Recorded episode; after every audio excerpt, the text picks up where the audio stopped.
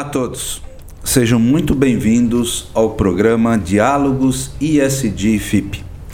Eu sou Lívio Giosa, coordenador desse projeto especial Diálogos ISD, e a FIP é a Fundação Instituto de Pesquisas Econômicas e vou moderar este nosso encontro. Este espaço de diálogo e debates tem o objetivo de trazer a vocês que nos acompanham o estado da arte da temática sustentabilidade e aplicação dos fatores ISD nas organizações. Lembrando a todos que ESG é uma sigla que representa as palavras em inglês. O E, Environmental, S, Social e G, Governança. Mas nós podemos falar também aqui em português o E representando o A, Ambiental. Este projeto nasceu da importante participação da FIP na discussão do tema através dos seus técnicos e profissionais, tanto na consultoria pública e privada, quanto na grade de cursos que apresenta o tema ISD na prática nos módulos básico e avançado. Importante também informar que o programa Diálogos FIP tem o patrocínio deste episódio da Russell Bedford Auditoria consultoria, perícia, assessoria e tecnologia de informação, que imediatamente, através de seu CEO, Roger Maciel, entendeu a importância do tema e os seus impactos junto a todos os públicos com que a organização se relaciona e junto ao mercado. Bem, precisamos também falar aonde estamos. Este é o estúdio do Sindiprestem, o Sindicato das Empresas de Prestação de Serviços a Terceiros colocação e administração de mão de obra e de trabalho temporário no estado de São Paulo, que nos apoia neste projeto, local este que faremos todos os nossos programas. Para você acompanhar os episódios dos Diálogos ISD, basta acessar o podcast através do Spotify e canal do YouTube da FIP e nas demais redes sociais, Instagram, Twitter e LinkedIn e também nos canais e plataformas da Russell Bedford, do Cindy Preston e do IRIS, o Instituto ADVB de Responsabilidade Socioambiental. Também, se você que nos acompanha tiver interesse em participar do curso ISD na prática, nos módulos básico e avançado, ministrado pelos professores Lívio Giosa e Augusto Roque, é só entrar no site da FIP, www.fip.org.br e conhecer as condições e conteúdo programático deste curso e de todos os demais cursos disponibilizados pela FIP.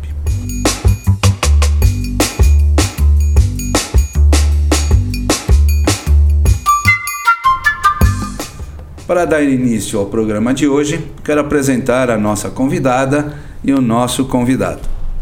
Muito obrigado, Patrícia Mistura, coordenadora de sustentabilidade e responsabilidade social corporativa do Grupo Heineken. Muito obrigado, Patrícia. Obrigada a vocês pelo convite. E ao Marcos Glier Gregolin, especialista em SD e sócio-gerente comercial da Russell Bedford.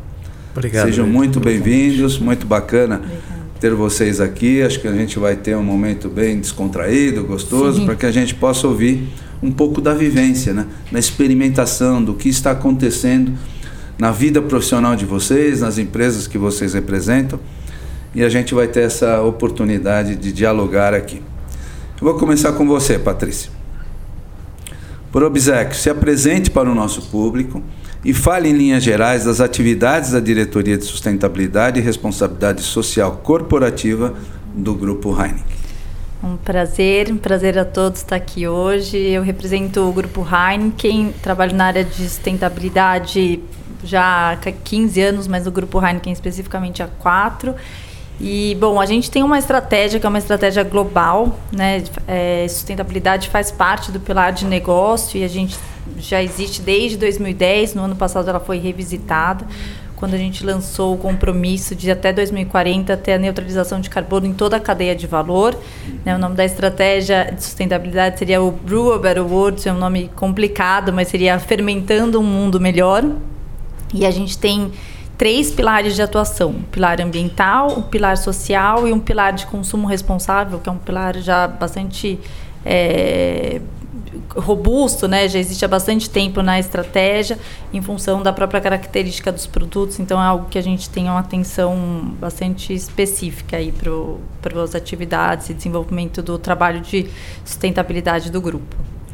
Muito legal, Patrícia. E a Heinen tem uma forte, uh, um forte contato né, com o consumidor final e a expressividade da marca pode e deve gerar uma representação reputacional bastante importante, né? Exato. Esse trabalho tem sido feito especificamente de dois anos para cá, onde a gente tenta combinar né, os esforços da estratégia corporativa com os objetivos das marcas, que de fato é quem está junto ao consumidor e tem esse potencial de falar com a sociedade civil, com o consumidor, com o público. Então, a gente veio trabalhando muito forte nas causas das marcas, né, sejam causas ambientais ou sociais, e a gente tem a nossa protagonista né, desse trabalho, que é a própria marca Heineken, que a gente tem a plataforma chamada Green Your City, que estabeleceu aí no ano passado seus compromissos relacionados à sustentabilidade. Então, ele, essa plataforma vai trabalhar quatro eixos específicos.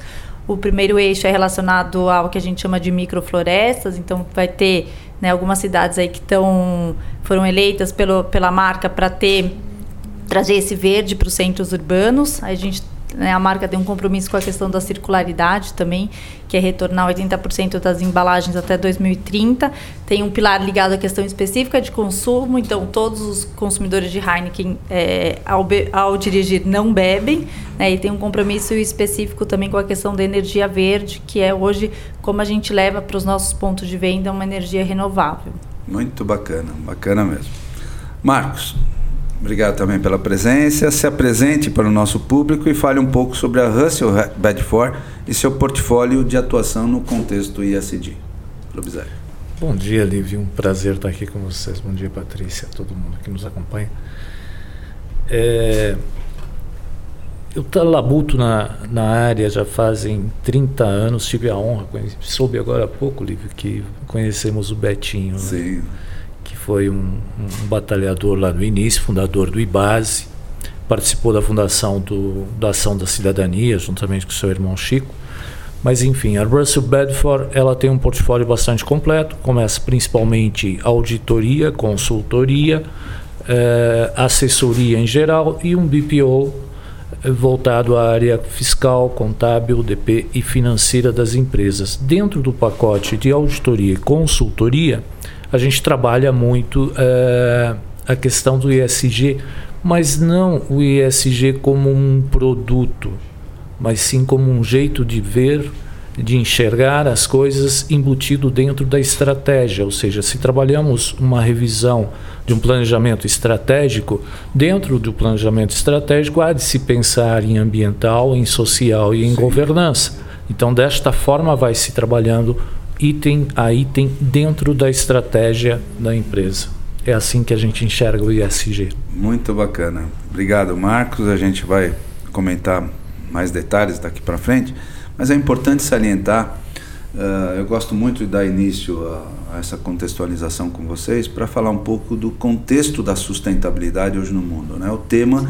se tornou absolutamente presente na agenda dos principais líderes, sejam os líderes uh, públicos das nações, sejam os líderes empresariais, a percepção de que essa formulação dessa temática passa a ser um instrumento de valorização, de, de, de agregação de valor, de modelos diferenciados de gestão e que trazem às organizações um benefício absoluto, porque nós temos um, um patamar um pouco diferenciado, porque nós estamos falando dos impactos das mudanças climáticas, nós estamos vendo a transformação, a escassez de recursos, e tudo isso releva absolutamente o poder das organizações em estabelecer uma, vamos dizer assim, uma nova norma de, de eh, convivência na humanidade. Né? E a organização tem esse espírito hierárquico e isso provoca também ela está normalmente à frente das grandes soluções. Né? E quando a gente uh, percebe essa temática sustentabilidade muito presente na pauta, eu tomo a liberdade de comentar com vocês uma pesquisa que a Century uh, fez nesses últimos dias, agora em setembro, onde ela identificou que mais de 80% dos jovens brasileiros querem trabalhar na economia verde. Hum. Olha que questão importante, né? Quando a gente está falando de sustentabilidade, nós estamos falando das próximas gerações, né?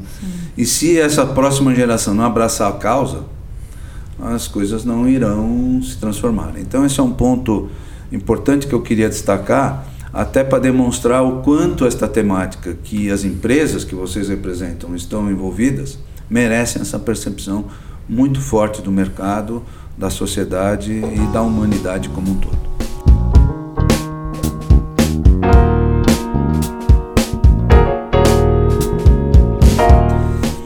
Para isso, Patrícia, eu te faço a primeira questão. A percepção da aplicação dos fatores ISD já é uma realidade intrínseca no contexto organizacional da Heineken, ainda mais que vocês são uma, uma empresa uh, multinacional e por isso tem uma percepção um pouco mais ampla. Sim.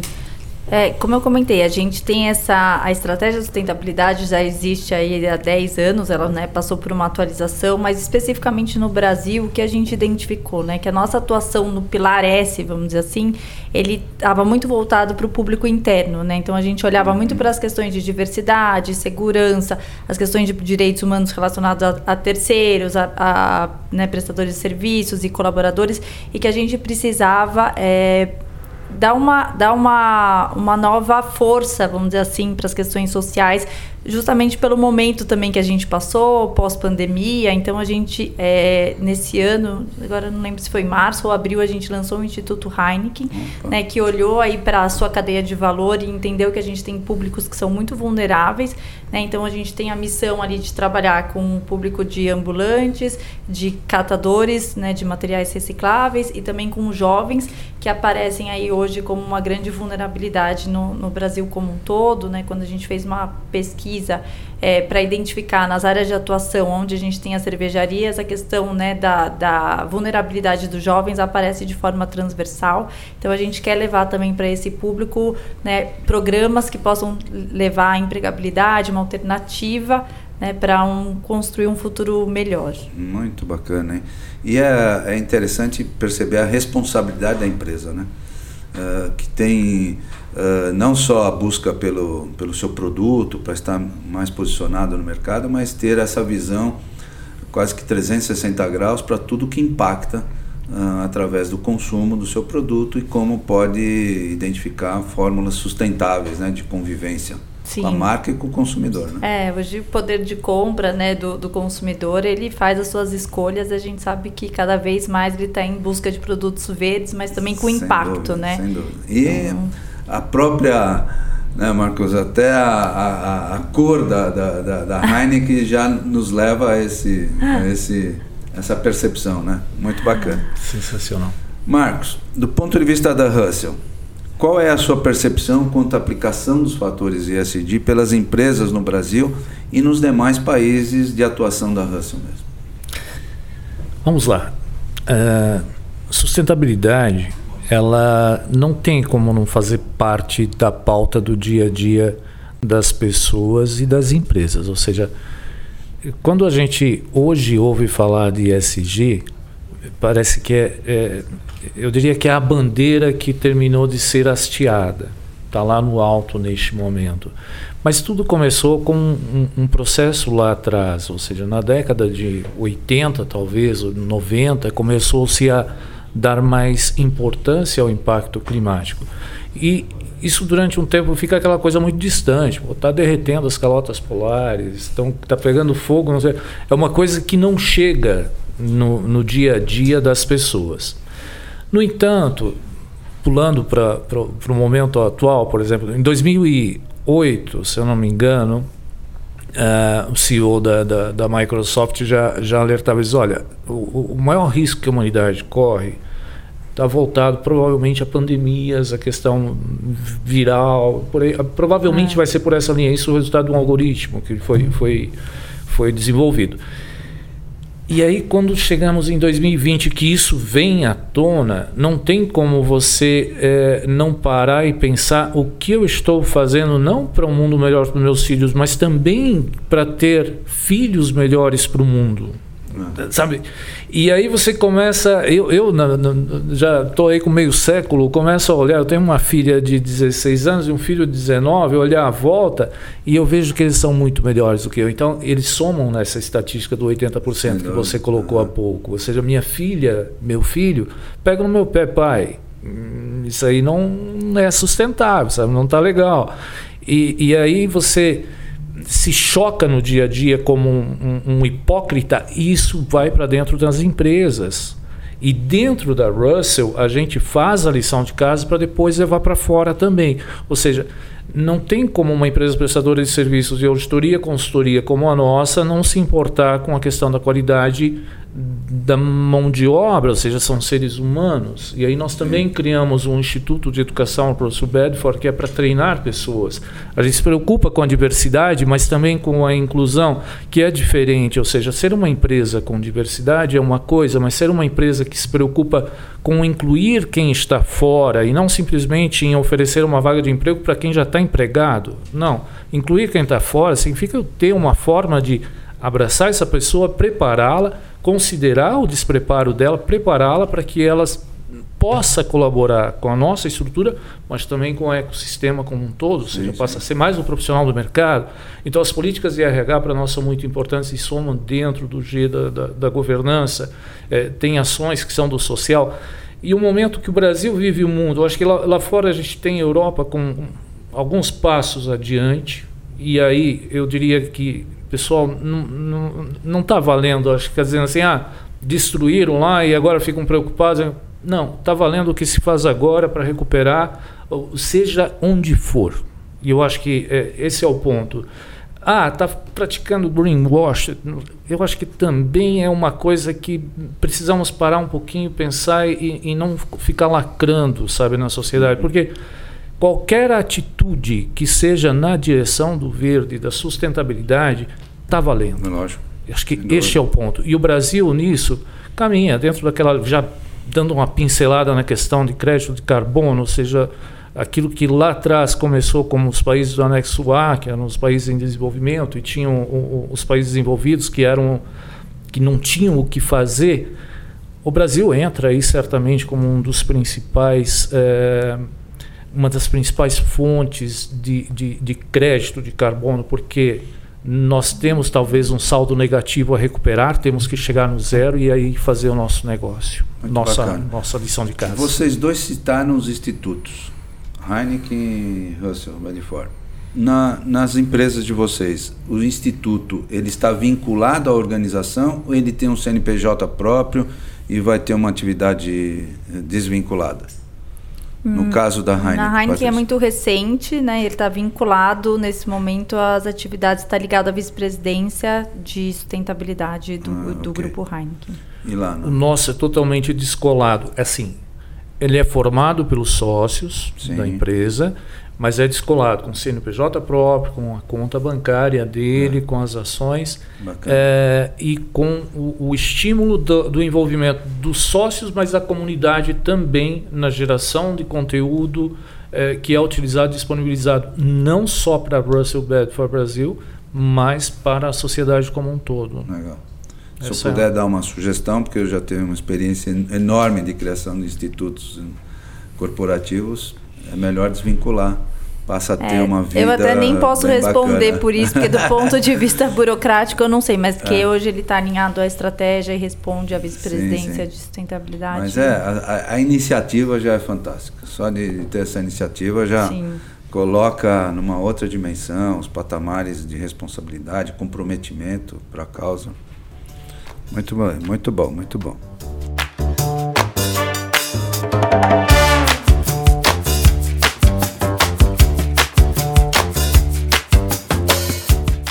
Patrícia, continuando um pouquinho com você.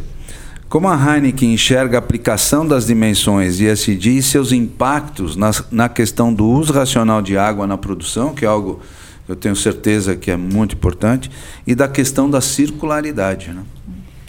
É, a, a Bom, podemos falar que a Heineken, o grupo Heineken está praticamente há 10 anos aí no Brasil e desde que chegou a gente já reduziu em um, em um terço o consumo de água na produção, né? Então é, é, um compromisso bastante é, significativo. E a gente tem uma estratégia também global específica para a questão de, de água, em que a gente trabalha, olha, três frentes, né? Uma delas é a eficiência, isso cabe para todas as cervejarias. Né? A cada cinco anos a gente passa por uma é, submetido por uma metodologia do Global em que eles analisam a condição de cada uma das bacias onde as cervejarias estão incluídas. Né? Com isso, no Brasil, a gente já tem duas cervejarias identificadas em área que a gente chama de estresse hídrico, e aí, a partir desse momento, a gente passa a atuar em dois outros eixos, né? que é o olhar externo, vamos dizer assim. Né? Porque quando a gente olha a eficiência, a gente está muito para dentro de casa, a gente fala que é o intramuros. Quando a gente está numa condição em que uma bacia hidrográfica tem uma situação de estresse hídrico, a gente passa a olhar, fazer um trabalho mais forte para o extramuros, e aí a gente traz dois olhares, que é o olhar da circularidade. Então, como é que eu posso fazer com que né, menos gente, vamos dizer assim, que da, da nossa bacia use, é, capte água boa, água bruta, que a gente fala. Então, como uhum. que eu posso dar um destino melhor para o nosso efluente, né? Porque todas as, as cervejarias têm uma estação de tratamento de, de esgoto industrial.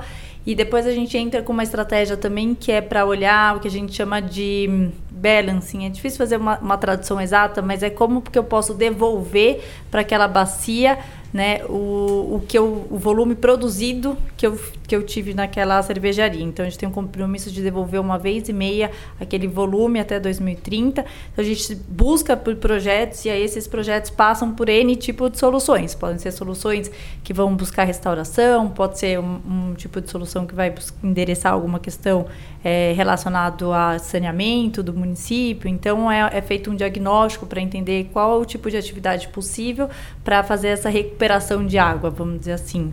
Um olhar coordenado, né, com uhum. todos os atores ali que atuam na, na bacia. E você vê que é uma preocupação, né, que provavelmente no passado, há 40 anos atrás, a, a indústria cervejaria no Brasil há muitos anos, né, não tinha tanta preocupação e as coisas rolavam de uma forma muito bruta, vamos dizer assim. Né? Hoje esse olhar é um olhar bastante é, não, interessante. E, né? é, e é, inclusive algo é, né, cujo o time de sustentabilidade global também uhum. olha muito para essa questão. Então, a gente, né, todas as cervejarias e países no mundo onde a Heineken está seguem a mesma estratégia, tem o mesmo tipo de, de direcionamento né, e olhar específico para essas questões de eficiência, circularidade e balancing, que a gente chama, que seria uhum. questão de governança né, desse recurso da bacia. Bacana. Só para explorar mais um pouquinho a sua tua informação, que regiões do país que a Heineken está com fábricas? A gente atua hoje em, bom, são 15 é, cervejarias, agora não saberia te dizer estados especificamente, mas de cabeça aqui é Maranhão, Pará, São Paulo, Rio Grande do Sul, Paraná, hum, é, é, espalhadas pelo país, espalhadas pelo país inteiro. Né? É, então isso é bem bacana. Também região de Goiás. Ótimo, muito bom. Marcos, a Russell no Brasil, enquanto empresa, no seu modo de ver, está enquadrada nos conceitos de governança e com princípios sociais e ambientais? Aplicados à tipologia do seu negócio?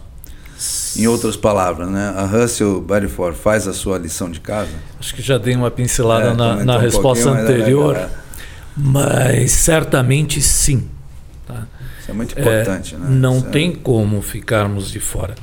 Vamos lá. O, o ideal seria que a gente vivesse um mundo de autorregulação é, com consciência, ou seja, essa tomada de consciência fosse geral, pegasse todo mundo como um, uma picada, como a gente costuma dizer quem é da área né, do ISG. ISG, quando ele te pica, não tem como é, você dizer eu não. E, e é assim que acontece, porque onde você anda, você vê coisas para serem feitas no social, no ambiental, na área de governança o tempo todo. Você anda no trânsito, você enxerga. E a Russell, ela faz isso muito bem. Ou seja, a gente tem reunião de todos os sócios semanalmente. E nessa reunião tem, ela tem uma organização com painéis com participação de cada comitê. E tem, por exemplo, o nosso comitê de sustentabilidade, que ele participa ativamente. É, o pessoal do Instituto de Educação participa ativamente. Veja, a gente é, leva separado o Instituto de Educação com o Comitê de Sustentabilidade. Tem a ver, mas a gente leva tão a sério as, as microatividades que cada uma tem que ter. Ah, vamos falar de ESG. Hum, não é legal, sabe? A reunião é sobre um assunto de estratégia. Vamos botar o ESG como uma ponta, uma parte dentro daquilo ali, aquilo que eu falei lá no início. Não, não, não dá certo é, você tratar o ISG como uma coisa separada, um Sim. apêndice que você chega e conecta. É, e nesta linha, a gente não só faz a lição de casa, como também leva para fora. É, fomentamos muito os nossos sócios, nossos colaboradores a participarem da sua comunidade ativamente, ou seja, olhem em volta e vejam o que dá para fazer. Eh, sejam em datas de, de apelo uh, geral da sociedade que existem, ou seja, você tem Natal sem fome promovido por entidades já há bastante tempo. Quais as campanhas que é possível você participar? Uhum. O que, que você pode fazer a mais na tua vizinhança em relação a questão ambiental, como é que está a coleta seletiva de lixo na tua casa e no teu vizinho, o que, você pode falar para ele para influenciá-lo. Então, tudo isso faz parte e isso vai para dentro da nossa empresa também. Conselho Federal de Contabilidade, agora já dando um pulo assim para a nossa atuação como fim social também da empresa, é, vem trabalhando forte nisso e com boas sugestões e ele vem sabiamente tratando é, as ações como capital. Ele meio, na minha opinião, ele, ele redefine aquilo que é capital social de uma empresa dentro da norma de, de do, do, Conselho Federal de Contabilidade, a TGNBC e TG09, se eu não me engano, é, chega a um ponto onde ele trata capital social, ele, ele divide em diversos capitais. Então vamos lá, capital financeiro, que é os recursos financeiros da empresa, é, o, o, capital social é o impacto social mesmo Sim. sociedade, é, o capital ambiental e por aí vai. Ele, ele divide, ele te, dê, te dá a liberdade de você transitar pelos diversos tipos de capital. E aí, quanto de capital você tira de um para colocar no outro, naquilo que você está negativo, para gerar esse equilíbrio, sabe? Isso é legal. E aí a gente já entra na questão de um relato integrado. Mas enfim, não quero estourar teu não, tempo. Não, mas é bacana essa visão do relato integrado também, porque hoje passa a, sua, passa a ser uma das boas discussões e interpretação dos resultados à luz no conceito da sustentabilidade, né? Uma necessidade, porque no IBASE você acompanhou, sim. já se discutia balanço, social, o ETOS, o IBASE mais voltado a pequenas empresas, Aham. entidades do terceiro setor, o ETOS trabalhando com as grandes empresas na época. Em 2003 eu participei, se eu não me engano, de entrega do, do, do, do prêmio, prêmio de balanço social do ETOS. É, e aí hoje você vê aquilo evoluir, chegar a um relato integrado onde você tem as demonstrações financeiras de uma entidade, onde você tem o relatório de sustentabilidade e onde você tem o que a gente chama de relato integrado, que é a integração daquele capital financeiro com todos os demais capitais. Isso é muito legal, isso, é arrepia quando é, você não, começa a pensar e ver as empresas trabalhando de forma é, isso integrada. será uma realidade muito debatida daqui para frente. Ok, ok, Marcos.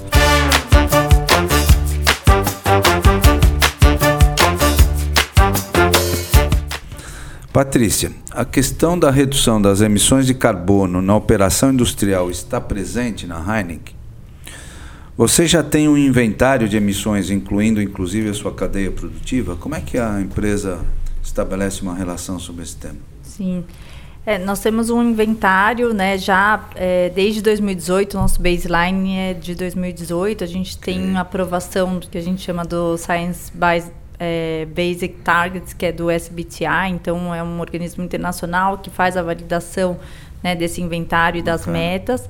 É, a gente, nesse, nesse modelo, sim, o escopo que a gente chama de escopo 3, 3. né, que, é, que seria o, o, detalhamento da cadeia de valor, ele está integrado, então a gente olha desde a agricultura, né, no nosso caso passa por agricultura, produção, é, logística, toda a parte relacionada ao que a gente chama de embalagens, que seria Sim. a parte de, de, packaging. A gente tem um, uma particularidade também que é a questão né, de pontos de refrigeração, que a gente chama de cooling, né, todos os, os refrigeradores que estão em, nos, nos bares, né, que são ativos da companhia também.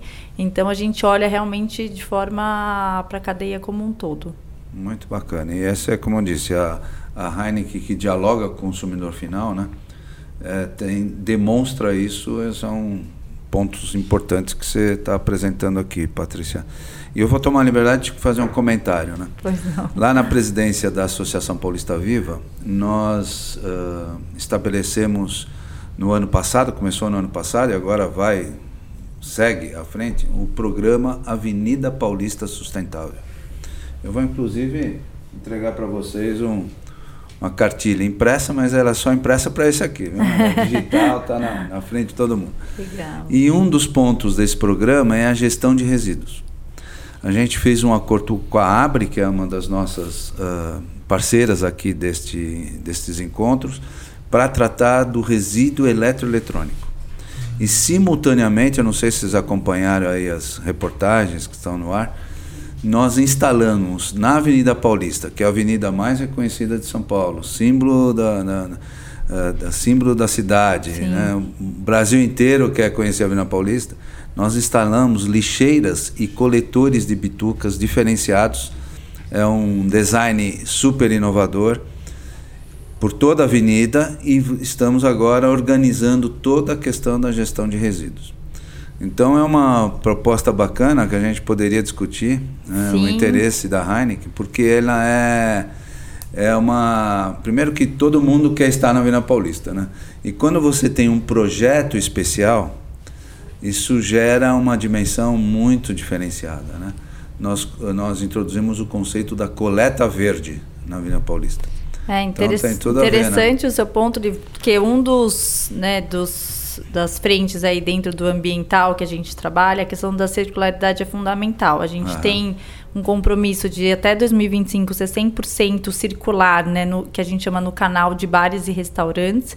Então, é, é, justamente esse trabalho que você está colocando da coleta seletiva, né, recicla, reciclagem, é, o reuso também né, das embalagens é fundamental. Sim. E a gente tem hoje um, um, olhar bem, uma estratégia de circularidade já bem focada né, nessa questão de infraestrutura e um olhar específico para o consumidor. Então, todos os nossos programas, ou eles endereçam uma questão de educação ambiental, né, mudança de comportamento, porque a gente sabe que toda ação ali começa, né, se o consumidor não colaborar, a gente não, não vai, não vai uhum. conseguir avançar. Então, não adianta ter infraestrutura sem ter ação do, do consumidor, e não adianta também ter ação do consumidor e não ter infraestrutura. Então, eles precisam precisam andar casados. Então, nossa, nossa estratégia olha para esses dois pontos e a gente já tem esse Bacana. compromisso aí até 2025. Então, e só para complementar, a gente fez uma, uma conversa com as faculdades e universidades que estão na Vila Paulista, são sete. Sim.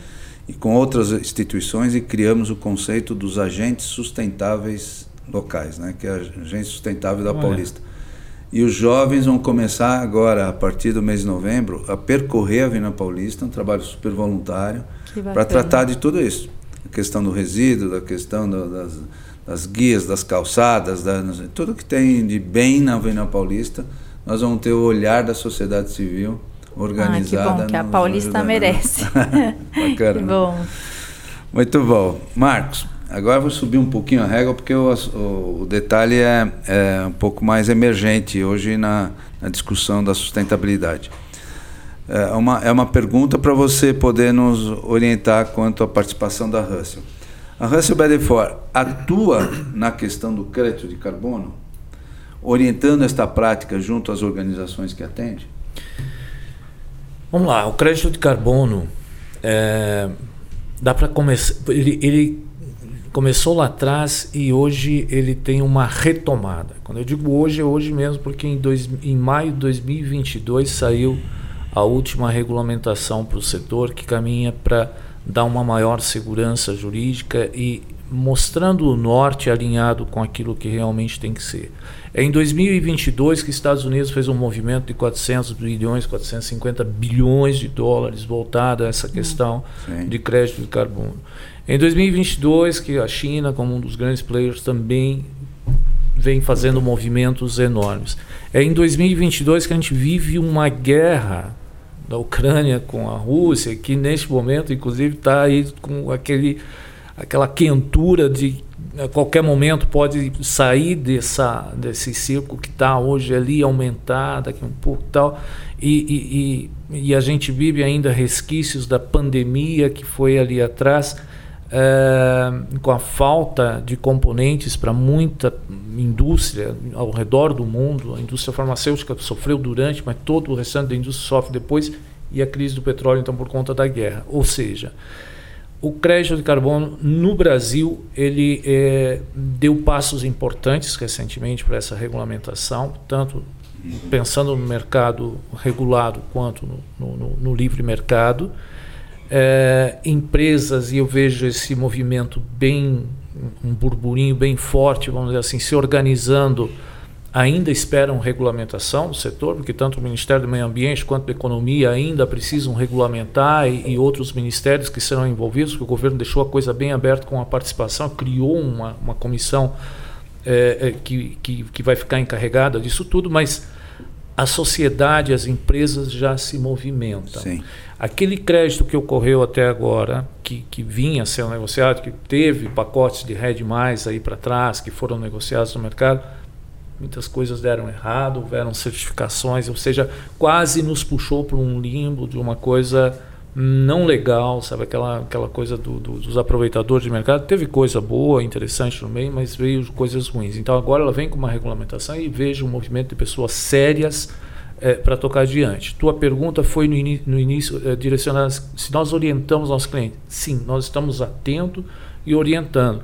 Mas neste momento ainda mais para se preocupem com a tua pegada de carbono, sim, ou seja, como é que está o teu débito em relação a isso, para a gente poder chegar no zero a zero e a partir daí começar a pensar no crédito.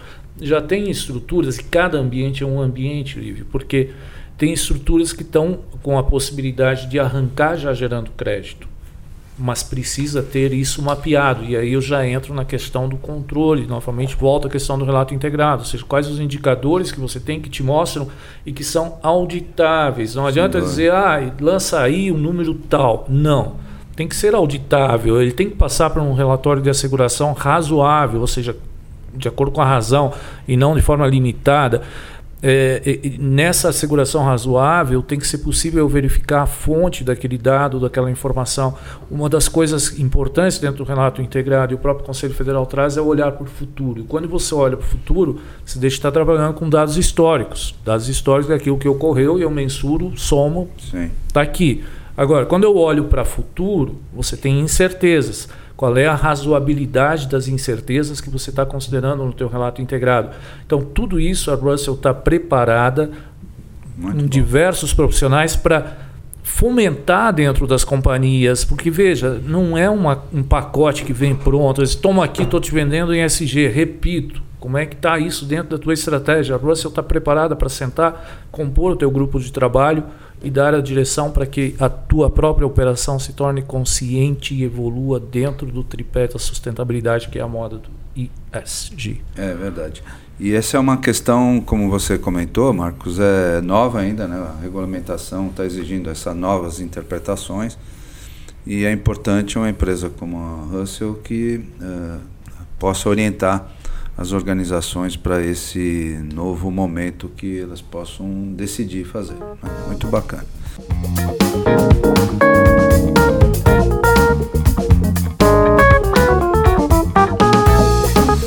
Patrícia, a Heineken organiza e publica o relatório de sustentabilidade padrão GRI. Se sim, o que isto representa para a empresa? A Heineken globalmente sim, né? O grupo Heineken no Brasil não tem obrigatoriedade da, do reporte, né, de, de tá. financeiro. Então o que a gente faz é um relato de progresso. Né? A gente entende que a gente precisa prestar contas né, para os partes interessadas aí de, de interesse para conhecer um pouco mais sobre a empresa. É impossível a gente contar tudo né, sobre a empresa nos espaços existentes. Então, a gente acha importante é, a estruturação de um relatório, sim. Mas hoje é um relatório muito mais qualitativo, traz né, os números relativos às iniciativas que a gente desenvolve, né, baseado sempre no, na nossa estratégia. Então, hoje no Brasil, o, é um relatório de progresso que a gente Entendi. chama. E aí a gente consegue fazer olhando para o ano anterior e já traz um pouquinho do que acontece naquele ano, que geralmente ele sai no meio do, do ano, mas a gente consegue ali trazer né, um pouco do como a empresa vem trazendo, que acho que do né, pegando um pouco do que o Marcos está falando, a questão da governança em si, não é só o que a gente faz, mas como a gente faz. E aí os espaços dos relatórios são importantes para isso, né? É uma forma Sem de dúvida. traduzir e demonstrar um pouco quais são os valores da empresa e como ela atua né, naquelas iniciativas, não só os resultados e os números né, é, a respeito. Bacana. Eu tenho notado nas conversas com outras empresas multinacionais essa mesma esse mesmo modelo, quer dizer, a matriz que faz o seu relatório, no caso do Brasil, faz esse relatório de acompanhamento, de progresso e tal, mas guardadas também as, as, as especificações de cada país, né? Sim. Especialmente o Brasil, né? quando você compara com alguns outros países do mundo, até por pelo conjunto do, do contexto que a gente eh, tem esse envolvimento com a questão ambiental, o país é visto de algumas outras formas, porque a gente tem a relevância ambiental e a relevância social. Né? Então nós temos dois, dois uh, movimentos muito distantes normalmente em relação aos demais países.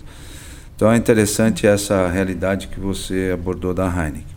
E no seu caso, Marcos, como você avalia a percepção da governança corporativa na Russell? E do ponto de vista de produto, a Russell organiza e implanta relatórios de sustentabilidade padrão GRI junto aos seus clientes? Vamos lá. É, internamente, pegando o gancho da Patrícia aqui também, é, é tudo uma questão de prioridade. Você tem que criar uma matriz de relevância, uma matriz de materialidade e a partir daí dar os primeiros passos.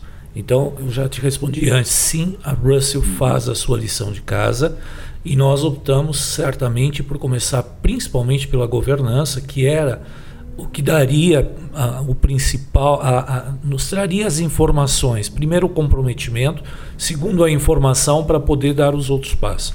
Foi assim que começou e é assim que nós estamos caminhando e já invadindo o, o, o, social e o ambiental, com certeza. Mas a governança é onde a gente tem que estar acima no nosso modelo de negócio. Já no caso da, da, da, da Heineken, é, restou claro aqui, por exemplo, que uma das questões mais importantes foi o ambiental. E vocês trabalharam duro nisso quando Sim. reduziram a questão do, do, da água, melhorando a questão de reuso, é provavelmente uma série de ações né? nessa linha. Fabricação. Então, e aí quando você vai para um outro setor de indústria ou comércio, comércio se preocupa muito com a questão de, de, de, de, da sustentabilidade dentro do social, alguma coisa de ambiental, mas também muito com governança, como é que ele está inserido dentro da cadeia. E aí, já partindo para te responder a questão de a como produto para o mercado, uhum. não só a GRI, mas é, o, o, Brasil, por exemplo, quando eu falei do Conselho Federal de Contabilidade, que é o nosso órgão que regulamenta as empresas de auditoria é, no Brasil e de quebra também a consultoria a gente faz, ou seja, nós temos uma série de referências. O GRI é uma das formas, é uma das ferramentas que foi muito bem postas, se colocou muito bem no mercado mas o, o, Conselho Federal seguia principalmente pelo IRC, é, SASB, que são, são órgãos internacionais também que discutem a questão uhum. e buscam uma convergência, assim como aconteceu com o IFRS dentro da contabilidade, é, que convergiu né, para o IFRS. Também na área de sustentabilidade há essa troca é, com os atores principais. Eu repito, sem Estados Unidos, assim como ele ficou fora do IFRS, na questão de sustentabilidade, os Estados Unidos não pode ficar fora. Ele, ele tem que estar, tá, e agora ele está dentro, sabe? Porque ele, mais a China, representa mais de 50% das emissões do mundo. Verdade. Não dá para ficar sentado lá simplesmente adquirindo crédito do carbono. Legal, mas e aí? Onde é que está a sustentabilidade massa, né? disso, é, né? É. Então eu, eu vejo o um mundo fazendo a sua parte e, e, isso acaba chegando em nós e nós fazemos sim é, seguindo vários padrões. E aí, eu, eu, eu diria mais, se me permita, é, você tem vários padrões para você dar os primeiros passos. Você tem ISO 14 mil, você tem Sim. a 31 mil que te ensina a trabalhar risco, você tem a 27 mil, 27 mil dois. A gente trabalha muito isso internamente para nós e para os nossos clientes, que é a parte de sistema, segurança é, é, da gestão da informação. 29 mil, que é segurança cadeia logística, é, e trabalha-se isso para as empresas. O Brasil dá passos largos há muito tempo. É, 2012, se não me engano, através da, direto da Casa Civil, por, por questão de, de, de, assinar acordos internacionais, teve uma, uma medida que diz o seguinte para o setor sucroalcooleiro no Brasil. é, vocês têm que passar por uma revisão de, de asseguração da não existência ou não utilização de trabalho escravo ou análogo. Uhum. Não sei se vocês lembram disso, teve uma grande repercussão. E aí as empresas de auditoria foram credenciadas, algumas passaram por um, um, um trabalho tal, foram credenciadas a fazer esse trabalho. É, foi feita essa asseguração no primeiro momento, mas logo no segundo momento o Ministério Público do Trabalho disse, parou, parou, parou, parou. Quem tem que ver isso sou eu. Ok, legal. E continuou vendo. As empresas que estavam credenciadas pararam de fazer, o Ministério Público do Trabalho passou a fazer com aquele foco, mas é uma coisa que é interessante. Se for olhar a indústria têxtil no Brasil, passou também pela sua crise Sim. no mercado, ou seja, o mercado está se cobrando, o mercado está cada vez mais, e quando você volta à questão da geração atual dos 80% que você citou, uhum. eles estão querendo saber de onde vem. É verdade. Né? Eles querem dizer, pai, mas a restre... a, a, qual é a pegada de carbono desse produto? É. Já estamos fazendo pergunta nessa linha. Não, essa é né? percebe Perfeito, e essa é a grande percepção da sociedade.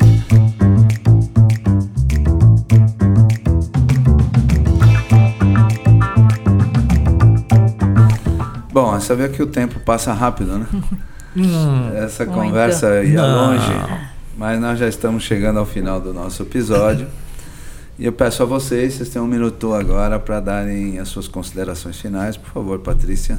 É, Queria agradecer a presença, acho que, como você comentou, esse espaço é fundamental, né? Acho que nessa temática de carbono a gente viu que ela realmente veio para ficar. Tem muitas incertezas ainda em relação ao rumo que tudo isso vai tomar. A gente, né, na, na Heineken já como compromisso aí começou há, há, praticamente 10 anos. A gente tem, por exemplo, o Brasil hoje, a partir de 2023, 100% de toda a produção, né, todas as cervejarias terão energia 100% renovável.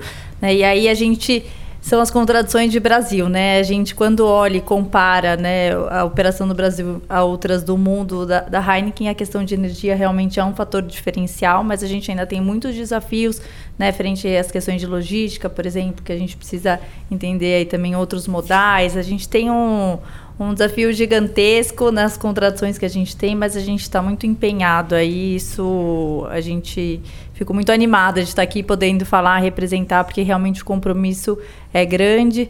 Então estamos animados aí com os desafios que vêm pela frente e aprendendo. Acho que no final do dia é isso. A gente tem né, algumas empresas que já deram passos a mais, outras que ainda estão um pouquinho mais atrás, mas não, a verdade é que todos os profissionais que hoje lidam com essas temáticas estão aprendendo, né? Então a Muito gente bom precisa aí também entender que sustentabilidade, a colaboração e a cooperação é um item fundamental, fundamental. dessa agenda. Né? A gente não vai fazer nada sozinho. Então, é um, um, agradeço aí pela participação. Legal, Patrícia. É, só de novo, né, identificando isso, quando uma empresa como você trabalha, que dialoga direto com o consumidor, isso te dá muito mais responsabilidade Sim. e comprometimento, né? E a percepção também é, sobre essa, essa organização. Então, eu fico muito grato pela sua presença. Obrigado, viu, Patrícia? Obrigada. Marcos Gregolin, suas, considerações finais. Primeiro, obrigado vocês pelo convite. Obrigado, Patrícia, por dividirmos a mesa aqui. Uhum. É, queria agradecer a oportunidade de dizer, gente, continuem fazendo sempre algo mais. Uh, se deixem picar pelo mosquito do, da sustentabilidade, para vocês verem como é legal isso é, dá uma diferença em pensar no mundo melhor, é, pensar no outro, não pensar só em si. Lucro, a gente pode encher o cofre de dinheiro, mas se não tiver onde, com quem e os melhores lugares também para usá-lo da melhor forma, não vai fazer sentido. Né? Então, é, impactem nos seus meios, nas suas famílias, na sua vizinhança, na sua comunidade e contem conosco, sigam a Russell Bedford Brasil, Instituto Russell Bedford Brasil aí também nas redes sociais. Estamos no YouTube e LinkedIn, passando a nossa mensagem e trabalhando também. Muito legal. Obrigado. Muito bom, muito bom. Quero fazer agora os agradecimentos finais. Agradecimento à diretoria da FIP, na pessoa do seu presidente, professor Carlos Luque.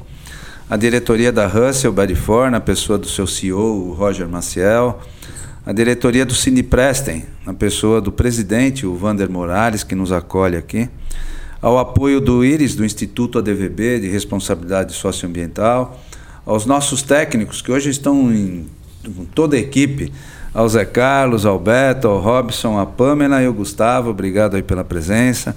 A nossa equipe de apoio, Ali Monteiro aqui presente, ao Augusto, a Michele e ao time da GBR Comunicação que nos apoia também. Agradeço aos nossos dois convidados. Muito obrigado, vocês foram perfeitos, viu? Muito obrigado mesmo pela, pela colocação das realidades das suas organizações. E quero agradecer também a você que acompanhou este Diálogos ISD FIP com o patrocínio da Russell Ford, apoio do Cindy Preston e do IRIS, Instituto ADVB de Responsabilidade Socioambiental. Até o próximo episódio.